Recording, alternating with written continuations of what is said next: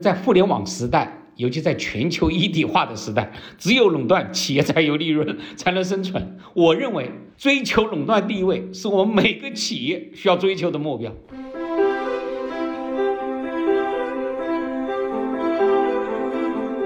我为什么要开源？因为我是通过开源的手段，把竞争对手全部灭了。我就告诉你，我们产品做得好，我还开源，你还会去买吗？全世界只有几家能生存的时候，那就是我们能赚钱的时候。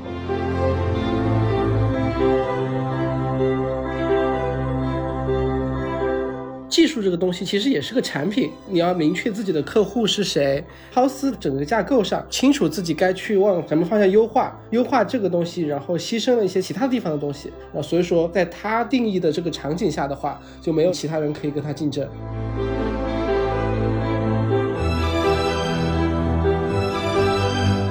我昨天我还在我们办公室影响了大家一把，我就告诉每个人，我说你们要觉得真是自己是做技术的，你要在超时数据做得最好。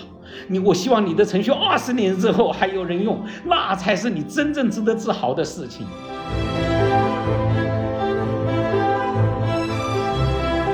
嗨，各位听众朋友们，大家好，欢迎收听本期的创业内幕，我是主持人丽丽。这是一档由 GGV 纪元资本发起的访谈节目。旨在为中国的听众提供更具专业视角的创业话题沙龙。我们深信，听故事是人类的古老本能，也将在每一期节目中尽可能的帮助嘉宾讲出他们最精彩的故事，讲出他们的创业内幕。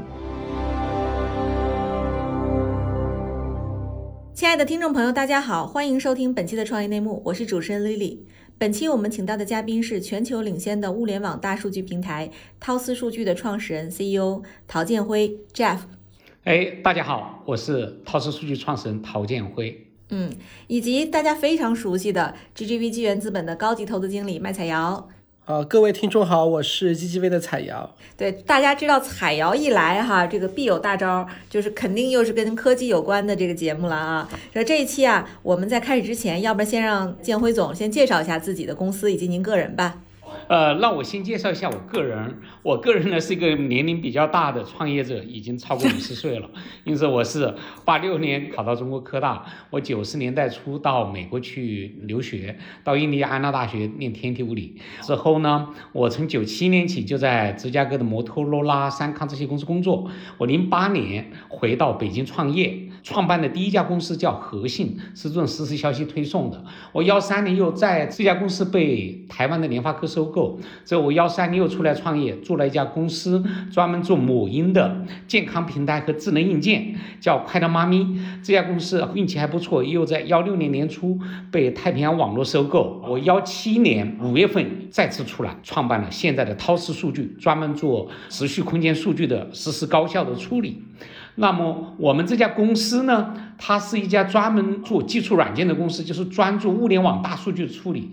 它没有依赖任何开源或者第三方的软件，我们是开发了一个高性能、可伸缩、高可靠、零管理的一个物联网大数据平台。这个软件的名字呢叫 TD Engine。它这个软件呢，它能将数据库缓存、消息队列、流失计算这些功能啊，完全融合在一起，而且呢，针对这个物联网大数据的特点啊，做了各种的优化。这个软件我们在去年七月份，幺九年七月份正式对外开源。目前我们在 GitHub 的社区的反馈相当不错，获得的星已经超接近一万二了，哦，fork 数都接近三千了。这我们的团队也很精悍，就在北京。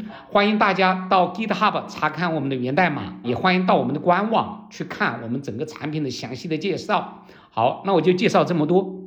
嗯，哎，这个我很好奇啊，就是你的几次经历里，其实都是非常大的跨越和转型啊。比如说，您看您在大学时候学天体物理，然后呢，您工作是在摩托罗拉。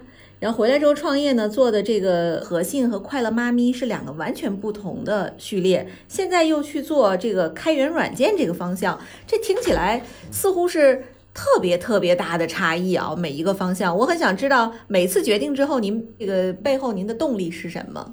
哦，他实际上我三次转型啊，因为我个人真正来讲，不仅对我个人，实际上对所有的创新来讲，最容易的创新叫跨界创新。就说我以前在美国一直是做无线数据的通讯设备、骨干设备，但是呢，这个我在做第一家公司和信，它上跟这个通讯设备很像，但是呢，它领域有区别。实际上呢，我跨出了半个脚，有一只脚。还是在通讯领域，因此它并不是完全的跨界。我第二家公司呢，做快乐妈咪，那是由于什么原因呢？我因为我当时公司已经被联发科收购，联发科是一个做手机芯片的公司，我对智能手机本身相当之了解，那我因此觉得要用智能手机来做这种健康数据的采集分析。那因此，实际上我又跨出了半个脚，你说对吧？哦，但是其实还是有一只半只脚在以前的领域里面。那么我做第三家公司，现在这个涛氏数据，实际上又是跨出了半个脚。为什么呢？我由于第二家公司快乐妈咪的原因，我对物联网啊，对智能硬件这些场景相当之了解，我了解到了里面的痛点。觉得这里面有机会，同时呢，我在技术上又跟第一家公司有些关联，因为我第一家公司是做核心这种消息的转发，零八年就做了一个消息队列。实际上，我们现在时序数据的处理跟消息队列的处理是很像很像，因此不能说完全跨界，它算是跨了点界，同时又进来一个新的领域。这个时候创新啊，特别容易。嗯，有意思啊！其实我听起来就是您每次跨界啊，其实都是踩在了咱们技术的这个潮头上啊。然后我就很想知道了，因为其实到零八年您回北京创业，到现在其实已经有十多年了。这十二年的时间，那时候创业和现在的创业环境有什么不同吗？哇，这个环境我觉得啊有不少变化啊。那这个变化呢，它实际上有三点，哪三点呢？第一个是这个。中国的这个风险投资机构多的太多，风险的投资的总量也多的很多，这个是对我们创业者来讲特别好的地方。那么呢，还一个呢，第二个就是中国在现在的这个研发工程师的数量和质量跟十几年前比有数量级的差别。在两千年，包括两千零八年的时候，中国从 IT 或者互联网行业的从业人员的数量可能只有现在的十分之一，现在是海量了，对吧？可能是超过千万人，而且再一个呢，工程师的质量也在发生很大的变化。因为有很多 IT 巨头，今是就全球的巨头，就像阿里啊、百度啊，包括美团这些公司，都是相当大量级的公司，这是个变化啊。第三个变化呢，跟我们这次创业直接相关，就是说中国的数字化转型在加速，因为互联网已经延伸到了生活的每个角落，这在十几年前不可想象的。因此，这个数字化、信息化在大大提速，包括这次疫情都表现出来，大家都只能在网。上购物对吧？这个催生了整个行业的变化，实际上机会更多。OK，嗯，这我认为跟十几年前比，三个很大的变化。对。哎，这个我我也比较感兴趣啊。其实您八六年就已经在中科大读书了，然后九十年代又去学这个天体物理专业。这个看起来，您学生时代的个人愿望其实是想要偏向去投身公共科研这个方向的。为什么后来您去走到企业里去了呢？这个背后能跟我们分享一下您当时做决定的这个初衷吗？挺好，你这问题问的挺好。就说我是八十年代的呃人了，就说我八六年上大学的时候，那个年代我们是有句口号叫做“学好数理化，走遍天下都不怕”。整个社会宣传的是杨振宁啊、李政道、钱学森啊、陈景润这些科学家，觉得我们一定要拿到诺贝尔奖。因此，我那时候就选择了中国科大，而且选择了学物理，因为当时的梦想就要做大科学家，一定要那时候叫学部委员，就是现在的院士啊。之后我们要到美国留学，人学物理啊之类的。但是呢，到美国之后，互联网已经兴起来。我九四年到美国的时候，需要大量的 IT 人才。我自己，我虽然是学物理，其实我们天天在写软件，天天。在计算机前面根本用不着上什么计算机课，你知道吧？之后有工作机会，结果一发现给我们的 offer，我们还是在校的学生，对吧？还没从来没工作过，工资就比比我们天地物理的教授就高。那那个时候我们还是属于穷人，被钱一下就诱惑了，一下就加入摩托罗拉去了。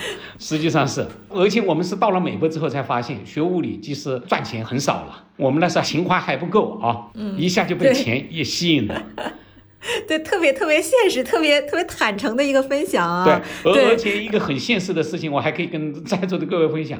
我才工作一年的时间，那我们就买了大房子，买了车，什么都有，你说对吧？嗯。那如果我还继续念天地物理，那就是 只能做博士后了，又去做 research scientist 啊之类的，就这样。嗯。还是现实了。对，我可以还分享一个小观点，嗯，就是很多人啊问我为什么三次创业，我有一个观点，就是我在好多场合下讲过，我认为就是说再美的风景啊都无法长留，为什么要连续创业啊之类的，是这样，就说你比如说你像我在安徽念的大学有黄山，那黄山再美，你都无法在黄山待一辈子吧，对吧？你爬完黄山还想爬泰山。还想到桂林去看看，看完中国你还想看看美国大瀑布、大峡谷，你说对吧？想一直看下去，一直到走不动的那一天，你绝对不能在一个地方长留，这是我的观念啊。这个理念驱动我不停的折腾，不是为了这个，呃，都是一个别的，就想折腾做点真正的事情啊，觉得有价值。我昨天我还在我们办公室影响了大家一把，我就告诉每个人，我说你们要觉得真实自己是做技术的，你要在陶瓷数据做得最好。你我希望你的程序二十年之后还有人用，那才是你真正值得自豪的事情。要每个人都有这个想法，你说那是一个多自豪的事情啊，对吧？嗯，对，跟赚不赚到钱一点关系都没有。嗯，对我我前之前访问过一个创业者，也是我们的 portfolio，呃，Sensoro 的那个创始人 Tony，就是我问他，我说你怎么定义你的公司？然后他说他经常跟离职的同事说，就如果有人问过你，你做过什么，你就告诉他，我做过的产品救过一百二十七条人命。创业这件事儿，就到一定阶段之后，它无关这个财富成就，更多的是一种事业上的满足和对社会的贡献。从这个意义上讲，Jeff，我是非常佩服你的。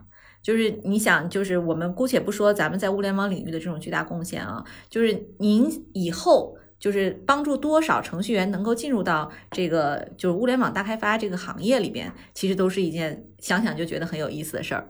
对对。哎，其实您刚才讲到说，就是目前中国这个 VC 的大环境催生了您一次又一次的这个创业机会啊。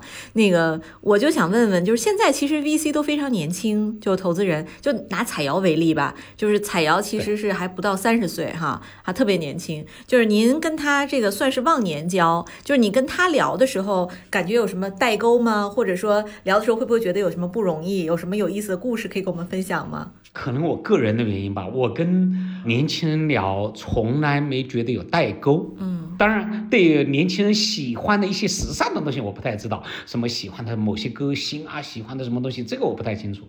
但是创业的领域的交流从来没有觉得有代沟，因为创业者而言，事实上跟年龄没有太多的关系，更多的是他的心态，更需要是一个学习的能力。如果你不具备学习的能力，那你就不要创业了啊。嗯。对吧？对，哎，彩瑶呢？我问问你的感受。我相信这可能是你目前职业生涯里投资过的年龄最长的这个创业者。你又是这么一个前沿科技的方向，你会不会有顾虑啊？我觉得就创业分成两层吧，一层是创业的态度，一层是这个技术本身的一个能力。我觉得这两点的话，其实 Jeff 表现的特别好。就是按理说就觉得已经创业过两次了，这么成功的创业者再创业的时候，应该是比较的懒散或者怎么样了，或者不愿意出来创业了。但 Jeff 我觉得跟他每次接触就感觉他是全身心非常有热情的投入他现在做的事情。就这个态度上，他其实跟一个二十五岁、三十岁的人创业其实没有什么区别，甚至是他他还更热情一些，更投入一些。所以这一点上的话，我觉得就没有代沟，就他是最一流的创业者的态度在做这个事情。然后从技术上来说的话，其实 Jeff 虽然他学这些技术学的比较早，但是他其实一直在跟着时代最新的东西在往前走，一直在学习。所以他其实，在目前做这个事情上的话，他是把这些新的东西和他以前对这种技术的积累就结合起来了。所以说他在技术上的话，也能做出在这个领域领先的一个东西。就说技术创业的话，确实技术在不断的更替，但是如果你在这个更替的过程中能抓上这样的一些技术的一些新的东西，然后再带入以前积累的东西，这个结合起来的话，他会把东西做得特别好。所以这一点上的话，我觉得 Jeff 发挥了他经验的优势，也发挥了他的学习能力。所以说这两点也结合的特别好。所以我觉得就完全没有一个在感觉跟一个就是比较年长的创业者在接触的感觉吧。其实他各方面的话，其实是一个很新的公司，一个很新的技术。我觉得我用新和比老和旧要更好一些。对，哎，那个我也再抛回一个问题问 Jeff 啊，就是其实你原来做快乐妈咪是一个 to C 端的，对，现在呢是一个 to B 端的生意，就是 to C 和 to B 的这个创业过程里，你的体感有什么巨大的差别？我，to C 跟 to B 啊，差别很大很大。to C 呢更强调的是 marketing，产品要做到极致；to B 呢强调的是资源。因此呢，我在做陶氏数据的时候，我知道我的产品是 to B，但我个人认为不是我擅长的，不是我擅长，我不擅长做大客户，做这些揣摩人心思的事情。因此，实际上我做了一个商业模式的创新，我把我做 to C 的方法思路全部用来做 to B 了。那就表现在哪里？我要做开源，实际上是我的一个思路的延伸。之后我到处参加活动，到处做 marketing，实际上是我把我 to C 的技巧全部发挥出来了。包括我个人写了一些文章传播，这受我 to C 的影响。传统做 to B 的人都是觉得谨小慎微，是希望低调，不爱露面。而我这个做 to B 的人，偏偏是高调，到处跑，到处爱张罗。因此，嗯，我在用 to C 的方法来做 to B。啊，明白，这个还挺有意思的一个思维啊。那我们就说回来，咱们涛思这家公司吧，就是您能不能啊，咱们说了这么多您个人的经历啊，我们也做了一个介绍，涛思是什么？您能不能用一个普通人能简单的易懂的语言给我们解释一下，什么叫做物联网大数据平台？这是一个什么样的概念？它实际上，我们这个就一句话啊，就物联网，实际上就是各种机器啊的传感器联网了。联网了之后的目的是采集数据。我们这个大数据平台呢，就是对采集的数据进行存储、查询、分析和计算。我们就是提供了一个工具，来对物联网的数据进行存储、查询、分析和计算。对，那我看到您官网上其实有一个概念叫物联网时序空间大数据引擎，就是汉语我全认识，但我确实不知道它组合在一起什么意思。您能给我们解释一下吗？听起来特别拗口。它就说为什么叫引擎呢？相当于它只是，我就拿飞机来做例子啊。飞机那个发动机很重要，它是个引擎，或者计算机里面 CPU 很重要。但用户呢看到的飞机并不是引擎，而是一架完整的飞机，像波音公司，对吧？嗯。电脑 Intel 的 CPU 很重要，但是你接触到的只是看到一台 Mac 电脑，还是一个联想的电脑而已。那我们公司做的这个引擎呢，它也是一样，它不是一个最终的产品，而是要集成到最终的应用软件里面去，别人是看不见的。因此，我为什么我们叫引擎？它这个应用软件离开我们这个引擎根本转不了，就像电脑里面离开了 CPU，飞机离开了发动机根本转不了一样。嗯，而我们这个引擎呢，是专门用来处理时序空间大数据的。为什么叫时序空间大数据呢？因为这个物联网采集的数据啊，它是按时间顺序产生的，因此它是时序。比如说，智能电表，它每隔十五分钟产生一条；车联网汽车每隔十五秒钟产生一条记录。同时呢，这个数据啊，它除了带有时间戳之外，它往往带有未知信息、空间信息，因此我们叫时序空间大数据。嗯，就这么理解。嗯，明白。哎，彩瑶特别有意思啊，就这个领域你是怎么发现它有机会的呢？这个听起来特别 high tech。嗯，其实我觉得分成。几层吧，第一层的话就是这个基础软件一直是我们非常关注的一个领域。就我们 GGV 的话，其实在基础软件上做了很多的投资，比如在美国的话，我们投资的那个哈希 Corp 啊、控啊这样的公司；在中国的话，我们一直也在找这种基础软件的机会。这基础软件的定义其实就是说跨行业的、跨地域的，就全世界的，凡是一个细分领域需要用的软件，就是大的公司、小的公司它都需要用这个软件。这软件是跑在非常底层的一个基础的。架构上，这样的一个基础架构的话，一旦它这个技术如果它做得好的话，那它的商业价值是非常非常明显的。这个方向一直是我们非常关注的。第二个的话，就说因为基础软件的过去的那些大的技术革新，其实都发生在美国。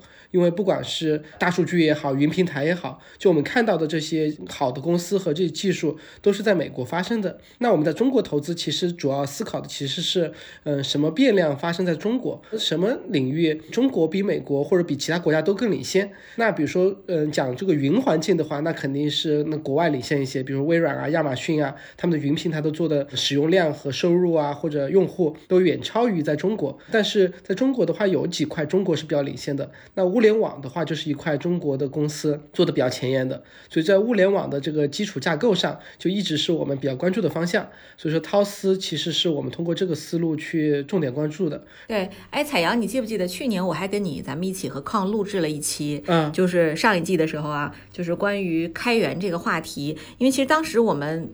还是有很多探讨的，包括开源模式在中国的一些推广的问题。嗯，就我很想知道，现在就是我们的这个引擎哈，我看到涛斯把它定义成叫 TD Engine。嗯，就这个引擎在国内，它这样选择一种开源模式，会不会对它的收入造成影响？选这样的一种模式，它背后的这个思考是什么样的呢？嗯，第一的话，我觉得不会。然后我觉得，就这个模式其实已经很成熟了。就他的思考，就像 Jeff 说的一样的，就是他从 C 端去获取用户，只是他的用户其实是那个工程师。如果你通过开源的方式去的话，就是让全世界的工程师他们都能把你的产品用起来。那用起来之后的话，其实这样的公司它会设一些收费的点。然后，当一个大企业它用起来之后的话，它用免费版本它就不够用了，所以它就会因此去买这个付费版，就跟 C 端的 APP 去抢流量，抢了之后再去进行收费，其实是一个道理。这个商业模式其实已经被验证了。就我们在美国投的那个 HashiCorp 最新一轮估值都是几十亿美金了吧？就在美国，其实已经有至少五六家五十亿美金估值以上的同样商业模式的公司。这个商业模式是非常受验证的了，只是说公司面对的需要做好的，其实是需要在这个技术点上去做到一个全球第一，然后让全球所有的大企业也好、小企业也好都在用它。用了它之后的话，怎么收费？这个产品化的东西其实是比较成熟的。嗨，各位小伙伴，告诉你一件很重要的事情：创业内幕的听众群已经开通了！在这里，你可以和我们直接沟通，也可以第一时间了解到 GGV 纪元资本线下活动的动态，近距离聆听投资人的独特见解，并且结交其他互联网圈子的小伙伴呢。入群，你只需要添加微信公众号 CYNMXZS，我再重复一遍，CYNMXZS。也就是创业内幕小助手的拼音首字母，并在好友请求中标注“创业内幕”。接下来，小助手会帮助你完成入群操作。我们期待你的加入。那 Jeff，你当时就是呃决定做开源之后，我就看到，其实一九年七月十二号有一个数据，就是 TD Engine 决定开源了，在 GitHub 上，它全球趋势排行榜上是连续几天都排名第一名啊。作为一个中国公司，在 GitHub 这样一个全球程序员去竞技的一个平台上，我们能取得这么好的成绩，我想请您给我们分享一下，您觉得您做对了哪些事情？呃。我觉得我开源是一个很正确的决定，它彻底改变了我们公司啊。它为什么能获得这么多反馈？包括我们获得 GGV 啊、红杉的投资，主要是我们在一个正确的时间做对了一个正确的事情。正确的事情呢，是由于就像刚才草瑶说的，像物联网在兴起，它需要一个底层的数据处理引擎。那我们从幺六年年底就开始做，让我们布局比较早。那么正确的时间呢，是为什么呢？那第一个就说，尤其在中国。因为中美贸易战啊这些原因啊，它特别呼唤有中国自己研发的底层软件，而中国以前几乎是没有的，历来都是拉欧美国家开源的软件来用。第三个呢，是我个人就是起了一点点作用，因为中国历来做软件开发的都是年轻人，而偏偏我是一个五十岁的人，居然还在写代码，写了这么多东西，让大家很震惊。大家都认为开发软件是个年轻人的活，是个青春饭。结果没想到，居然有一个老头还做了一个开源软件啊，对吧？因此，这三点事情，我觉得促成了我们的火爆吧。对，特别有趣。就是我在跟 Jeff 录这期节目的时候，哈，因为疫情嘛，我们三个人是在三个不同的地点。我之前也没见过 Jeff，但是我能从您的这个描述里感受到一个勃勃的生机的创业者的状态啊，就他跟年龄真的一点关系都没有。人的年纪并不决定他能做什么事儿，或者是他在这个事情能做什么成就。这个真的是挺不错的一个例子吧？就我们可能在访谈过的嘉宾里蛮少遇见的。我既然您啊，就是有丰富的商业经验，然后我就稍微的以您倚老卖老的经验来这个给大家分享一下，就是您其实是十年间创办了三家公司，然后前两家都被成功收购了。而且呢，听起来这三个领域关系也不大。就是你有没有成功的经验可以跟大家分享？比如说年轻的创业者这边想要去了解的，怎么样能够做好一家公司？然后这里边有什么可以复制的东西可以跟大家讲讲吗？因为我还不是上过商学院啊什么之类的啊，也不是做销售出身。因为很多人创业都是销售出身，他了解市场。那么我从技术创业的角度呢，我觉得可以给正在创业的年轻人或者正在创业道上的人啊分享两个经验吧。第一个呢，就是我们作为技术出身，最大的好处就是开发产品容易，对吧？就像我三家公司的原型都是我陶建辉一个人做的，我没在招人之前都是我自己一个人待在家里。就把产品原型做出来了，就包括我陶瓷数据这个 TD Engine，我自己待在家里写了两个月的程序，就做了一个原型，就能演示说我能比竞争对手 InfluxDB 好多多多多啊！这是我们技术人员创业的好处。但是呢，在真正组建团队之前，我想传授的经验，组建团队花钱之前，你一定要找客户、找 VC 谈。如果谈了几十家，没有客户乐意说，等你完全搞好，我愿意买你签合同，或者谈了几十家 VC，没有任何一家愿意给钱，千万别去创业。嗯，这是我的一个经验。为什么？所有人对你的鼓励都是虚的，只有钱才是真正的试金石。也就是说，只有人乐意掏钱，才能说明你做的产品有未来、有市场。就怕做技术创业的，就怕自己嗨，觉得自己改变世界了不起。即使没有任何人买单的事情，是真的别去做，别浪费时间。OK，嗯，这是我第一个觉得可以分享的一点干货。第二个呢，我想分享的就是很多创业的人忽略的一点，就是对人才的渴求。当然，所有的人都认为人才很重要啊。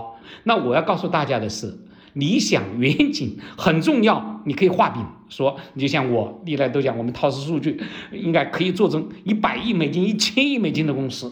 那当然，这个远景很重要，但是它不能代替工资。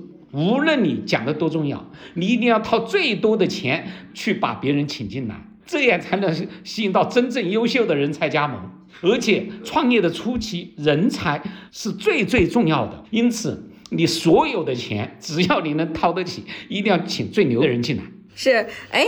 对，Jeff，我上次见到您的那个 marketing 负责人啊，就我们俩吃饭的时候，他跟我聊过，就是我们老板号召大家每周末在奥森跑十公里，这个事对他来讲挑战非常大，因为他特别不爱运动。他就跟我说，他说我就说起来，我说我很爱跑步，但是没有人跟我跑。然后他说，哎，你你加入我们，加入我们，每周在奥森都跑。我很想知道这个背后就是您为什么会发起这样一种跑步文化，可以跟我们分享一下吗？我跑步第一个呢，是因为我随着年龄的增大，不锻炼根本不行。我有时候是一天写了十二个小时或者十四个小时的程序都有可能。那你要不健身啊，那你就绝对趴下来了。OK，这是要健身。其实我以前健身啊，我从两千年起吧就打高尔夫球，但我从幺三年起从来不摸高尔夫球杆了。就是为什么？我发现。呃，因为高尔夫球的那个人的层次太高了。对，因为我做快乐妈咪的原因，就做 to C 的原因，我希望跟我的用户接触，嗯，你知道吧？但是我普通的用户，呃，打不起高尔夫球，因此我发现到奥森跑步快走是最容易的方式。因此我召集过很多孕妈一起快走，召集过很多。那我现在跑步，我们也成立了一个 Coding Running Learning Club，我主要是想把程序员团结在一起。嗯，这里面它能解决我用户的问题，解决我人才的问题。嗯，我不想做一个高高在上的人，我更希望跟大家混在一起，我能听到他们的需求。嗯，而且我能让他影响他们。嗯，因此我成了我们公司最重要的 marketing 的人。对对，所以说您过去这个做母婴，就是一个人带一群孕妇在奥森健走，然后现在做这个程序员的这个生意，就带着程序员在奥森跑步，是吧？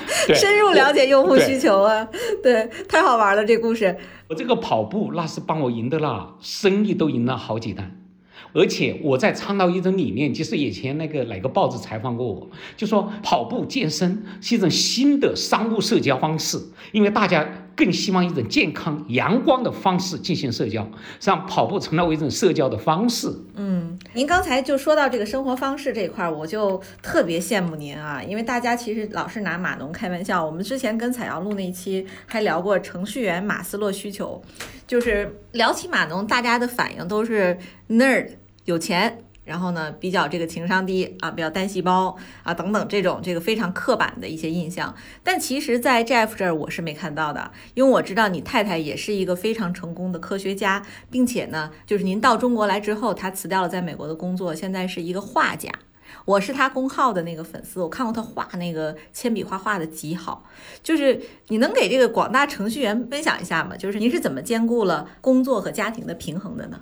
呃，我不是个好丈夫，也不是个好爸爸，因为我一心只想到我的工作，只想到我的我的好的 idea 怎么变成现实啊。说实话，但我运气好呢，是娶了个好太太。嗯，因为我太太把我的所有的要操心的事情都解决了。第一个，因为我太太也是中国科大毕业，因此她工作都不错。我第一家公司创业的时候，完全靠我太太把我家庭支撑起来。因为那时候我每个月只发一万块钱的工资，根本养不活家里的人，对吧？第二个呢，我儿子也挺优秀，根本不用我们两人操心，根本不用他什么送辅导班啊、请人啊之类的。因此，只能说我运气好。有的是时间，之后呢，我个人也有点情怀啊之类的，我交流的人的层次还可以，因此我看书啊，包括我太太画画啊，她让我们的这个生活真还有点情趣，就说不像一般的码农，除了写程序之外没有别的事情，而我个人还真有一些，呃，由于我太太的原因啊，我交流的人的原因，还真有些不同的东西啊，就我我觉得完全是我运气好，因此码农一定要找个好太太啊。对，特别好。说了这么多，就是陶总本人和您创业的经历哈。我们说到这个大的创业环境和这个创业方向的选择上，其实这个最近这几年就这个方向上的，从风口论呐，然后到赛道论，各种各样的这个探讨，其实是层出不穷。我看到 Peter Deal 他也强调，他说垄断是最好的生意模式，也就是说，如果你们要做一个行业的话，就是要垄断这个行业。但这个其实跟我们开源的文化是相悖的。您怎么看待这个赛道论的这种观点？我特别赞成 Peter 说的这个垄断，因为在互联网时代，尤其在全球一体化的时代，只有垄断，企业才有利润，才能生存。只要那个行业没有垄断，就是打破的头破血流，利润是一年比一年差。嗯，而且在一个行业一个细分领域，如果做不到全球前三，连生存都困难。我认为。追求垄断地位是我们每个企业需要追求的目标，包括我陶建辉，我们陶氏数据，那它跟开源是不是矛盾的呢？根本不是。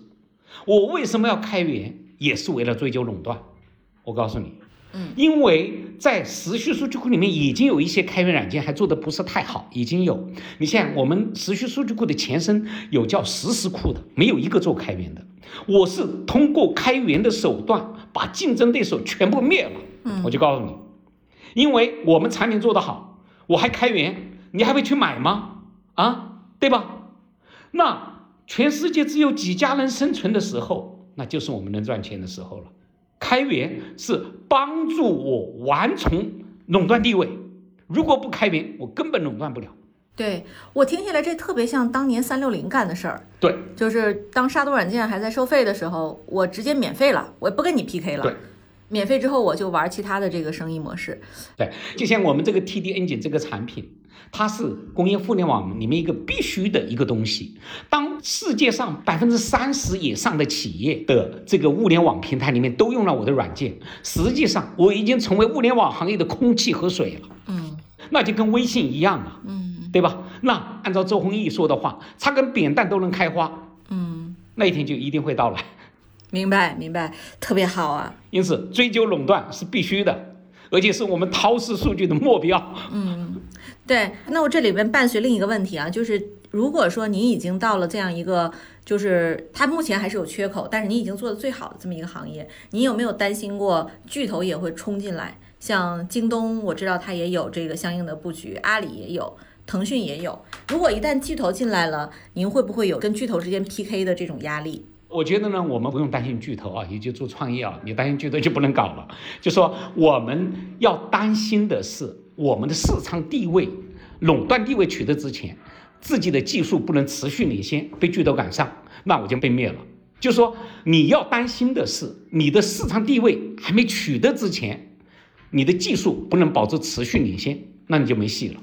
你比如说像我现在，我们还是如履薄冰的时候。因为我还没取得市场垄断地位，等我取得市场垄断地位，那阿里、京东一点戏都没有，你说对吧？嗯，对。怕的是我在垄断地位之前，他们已经追上我，因此我们现在的拼命的努力，必须一直领先他们，那就不用担心。对，因为其实物联网这个事情，其实是在十年前就已经被大大小小的公司所追捧了。然后一五年呢，我国的物联网产业规模就已经超过了七千五百亿。就到二零二零年，其实这个规模有人预测会超过一万五千亿元。这么一个庞大的产业里面，势必会产生海量的数据啊。就是在咱们涛思成立之前，我就想问问您了，就这些数据它是怎么处理的呀？这个物联网数据量很大很大，大家一般都是用通用的这些大数据处理工具，最有名的就是 Hadoop 来处理这些数据。嗯，因此啊，有数据量大，它需要特别多的计算资源和存储资源。你比如说，举个例子，苹果啊，早几天苹果的一个朋友他到我办公室来，他说苹果每天的数据是超过了一个 P，这么大的。数据量消耗相当多的计算资源和存储资源，嗯，因此我在幺六年我就觉得，在看到需要有专用的工具来处理这些数据，把成本要大幅下降才行，嗯，现在大家都是用的 Hadoop 这些东西来做，消耗的资源太多，对。那这个里边就是，我也就觉得很好奇，因为其实这里边涉及到的存储量的工作，确实是一个非常非常惊人的啊。比如说，我们知道，就前几天，就连百度也撑不住了。他不是之前四月二十一号吧？我看他发了一个声明，就说就是默认 PC 端用户加入用户激励计划那件事儿。我相信大家都知道，说白了就是说，你这个用户，你的云盘如果有闲置空间的话，你就贡献出来。其实这个市场上就推测说，肯定是因为百度自己的带宽和服务器撑不住了。那我也想问问您，就是我们做这样的一个东西，它对带宽和服务器挑战大吗？这里边会不会涉及到大量的采购成本和费用啊？呃，那当然，你的数据量越大，你就需要越多的计算资源和存储资源，对吧？嗯，好，那我们公司存在的价值就在于我们推出的这样个这个产品，能把存储资源和计算资源大幅降低。为什么呢？因为我们的产品充分利用了物联网数据的特点，这些物联网的数据啊，跟百度，比如说爬虫的数据，跟微博、微信的数据，差别很大很大。因为物联网的数据啊，它有几个特点，比如说它是时序的，它按时间产生的；比如说它是结构化的；比如说它的数据源是唯一的，它是不更新的。这些特点，我们的创新就在于充分利用这些数据特点，做了一个专用的大数据处理平台，把插入速度、查询速度大幅提升，这是我们公司的价值。嗯，就把总拥有成本大幅下降。对，Jeff，我再提一个问题啊，就用了涛思之后，您的客户他有没有什么数据反馈？就是他的这个数据处理量有什么样的速度上的提升吗？可以给我们一些具体的例子吗？啊，你比如说，我们跟 Hadoop 相比啊，我们我们无论是插入还是查询的速度是至少提高十倍以上，在好多场景是几十倍的高。同样的数据，用我们的方式存储，大概硬盘不到五分之一了。嗯，你像我们有一个企业客户啊，一个最明显的例子，他以前那个 Excel 表格一点啊，要做一个所谓叫做按时间加权平均的计算，要三分多钟，换成我们的软件。一百毫秒都不要了，嗯，那就是一个这么大的差异。他用的工具是用 Hadoop 这种通用的方法，就像 GPU 跟 CPU 的区别。比如说，通用的 CPU 当然也可以做人工智能，你说对吧？对。但是呢，GPU 是特别擅长做 AI 的算法，但他做通用的又不行。嗯，对，所以我理解就是说，咱是这个术业有专攻，咱们就攻这个方向，所以这个技术上面是有巨大优势的，是吧？对对对。各位亲爱的小伙伴，你知道吗？除了创业内幕之外，我们还出品了一档英文播客《Evolving for the Next Billion》，由 GGV 纪元资本的管理合伙人童世豪和市场经理 Rita 杨主持。如果你对东南亚、印度、美国等海外市场感兴趣，欢迎收听来自当地头部创业公司 GVC 的声音。收听及订阅，您可以在我们节目顶端找到 GGV 的小馆，点击进入就能看到我们出品的这档节目了。欢迎喜欢收听英文播客的小伙伴点击订阅哟。哎，彩瑶，我顺便问一句，因为你是看全球的这个方向的专家啊，嗯，就以涛斯现在技术水平，在全球应该是一个什么样的地位呢？就是它这个细分场景上，其实它比它同类的全球的其他东西都要好。这个这个背后的原因是什么呢？是因为我们更懂物联网吗？还是说我们有顶尖的这个方向的技术专家呢？我觉得分成几层吧。第一层的话，就是技术这个东西其实也是个产品，你要明确自己的客户是谁，呃，明确你自己使用场景是谁，明确自己的局限是谁。就涛斯第一的话，它就整个架构上，它就是清楚自己该去往什么方向优化，优化这个东西，然后牺牲了一些其他地方的东西。所以它其实做的是这样的一个架构上的不同，就相当于是它针对它的场景做了个不同的产品。这个产品只是说它的产品是一个技术产品。所以我觉得这个是一个最主要的一个区别吧。然后第二的话就是说，它确实在这个方向上，就是它这个产品的定位上，他们的技术能力很强，然后他们做得很好。然后所以说，在它定义的这个场景下的话，就没有人其他人可以跟它竞争。然后它需要提高的，其实更多的是说，在这个核心的技术上，让产品更稳定、更全面，然后加其他更多的功能。你可以这样理解。嗯，哎，我再多问一句啊，就是我之前看到过一个公开的数据，说涛斯和华为达成了一个合作，应该是正式成为华为企业渠道伙伴、华为云解决方案伙伴。这个，并且呢，就是涛斯的这个大数据平台啊，TG Engine 是作为一款专为物联网而生的且开源的大数据平台，率先入驻了华为云市场。就是作为一个初创公司，就是我很想知道涛斯是怎么敲开了华为这样的一个大门的呢？哦，我觉得很简单，就是产品。就是任何一家初创企业与大企业合作的唯一的筹码就是产品，产品必须有亮点、有创新、具有不可替代性。只要你做到这一点，就好谈。那因为我们产品跟那另外几个开源的时序数据库，比如说 OpenTXDB 啊、InfluxDB，包括华为自己的开发的相比，好的太多太多。所以说，您就是说我拿技术说话，拿产品说话，对吧？我就是比你好。对，嗯。而且我们这个好是一个客观的数字，它还不是说你吹牛说好就好。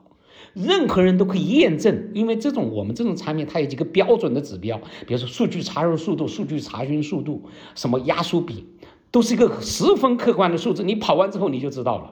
嗯，我知道您非常有经验，也管理过很多大公司啊。对于跟团队管理上肯定是没问题，但是对于像九零后、九五后，他们在职场上并不成熟或者经验并不完善的时候，您怎么跟他们交往？有没有什么好的故事可以跟我们分享一下？我们团队有三个九零后，都很出色，都挺优秀的。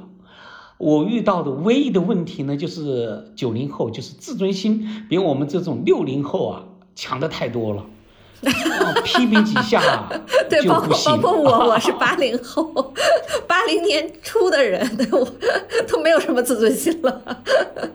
对，像我们六零后，那被老师批评、老板批评，那是家常便饭啊，对，根本就不叫事儿。但是九零后就不太一样了。嗯这个可能要注意一点，看有什么更好的方式指出问题。嗯，所以沟通方法还是蛮重要。您的高管团队和这个创始团队里大概什么年龄层啊？哦，我的一个真正意义的合伙人，就彩瑶知道的，他在湾区，他跟我年龄是一样的，嗯，还比我小一岁。我们两人的价值观看法都相当一致。他也显得很年轻。我们两人跟八零后、九零后交流，其实倒不存在代沟，那倒真的。我们另外几个联合创始人都是，有一个是九零后，他因为他是最早加入我们的，啊，从密西根大学回来加入我们的。还有两个八零后，呃，都还行。我们的年龄，我觉得跨界还比较好。主要是我们公司倡导的一种文化，我觉得可以值得与大家分享。就是说，我们倡导的文化，一个叫做实事求是。因为要做到实事求是啊，其实真的不容易啊。无论是公司还是国家 还是家里，做到实事求是都太不容易了。嗯，但我们在力争做到实事求是，就是说大家都按照纸面上承诺的或者是代码文档来说话。不会由于你伶牙俐齿，就像我说话，你要跟我开会，你几乎没有说话的份啊，对吧？我就占便宜了，别人就吃亏了。我们不会这样。嗯，第二个呢，我们倡导一个叫做追求卓越。这个卓越呢，不是个虚的，而是一个实在的。举个例子，比如说我们讲测试力啊，代码覆盖率啊，我们做这种开源软件强调有个数字叫代码覆盖率，代码覆盖率一般达到百分之八十就相当不错了。那我们现在还没达到百分之八十，那我对测试团队的要求就是，你不能下降，你必须进步，那才说明你做得好，那叫天天向上，那这就叫追求卓越，你说对吧？嗯，比如说我们做 marketing 的，我定的一个考核指标叫销售线索。我不看你任何别的东西，我只看你销售线索数量是不是增长，不增长说明你就不努力。嗯，你追求卓越的标志就是让我的销售线索量每周都增长，这就叫追求卓越，别的都不叫。嗯，这个好简单直接呀。对，就是包括我们这九零后已经认我这一条了。那么别的我都不谈，你也不要看我脸色，说陶总喜不喜欢我，我长得漂不漂亮，那个一点关系都没有，跟我是不是校友，呃，跟我是不是老乡一点关系都没有。你就看销售线索数够不够，代码覆盖率够不够。你比如说我们现在对研发的考核指标也是特别简单，是不是按时完成呢就行了。奖金，你像我们的销售，也包括这些人的奖金，你自己算，你不要我来算，我定好了，你自己算。这样的话就比较实事求是，嗯，实事求是的好处就是不会有太多摩擦，他没没办法跟你较真。对，因为大家的标准是一致的，对吧？就是就这个数据，然后呢，你也认我也认，所以这个就没有矛盾了。对，而且奖金不要我来算，你自己算吧，对吧？嗯，特别好，特别好。哎，就 Jeff，我们现在的用户都分布在哪些国家和地区呢？哇，我们的用户呢主要在中国，但是呢，我们现在免费的客户有意大利的、西班牙的、捷克的，美国有一些，美国可能有一二十家都有。我们在欧洲有一些，现在印度也有人在用我们的。对，哎，这次新冠疫情对咱们的生意有什么影响吗？呃，影响呢确实还是有一点，就是说我们有几个合同本来是春节之后就能签的，结果就没签。但是呢，我们仍然在过去的两个多月签了好几单生意。我们有两个客户是从春节之后了解我们到付钱，我们面都没见过。对，因为其实都是拿数据和产品说话嘛，用您的话说，对，就是还是有点影响，嗯，否则我们签的合同还是会更多一点，对，但比别的普通的公司要好一点，嗯，对，就像这个，您作为一个在美国和中国都生活过很多年的人啊，就现在的中美关系这种呃国际局势的这种多变，作为咱们这样一家技术公司，会有什么影响吗？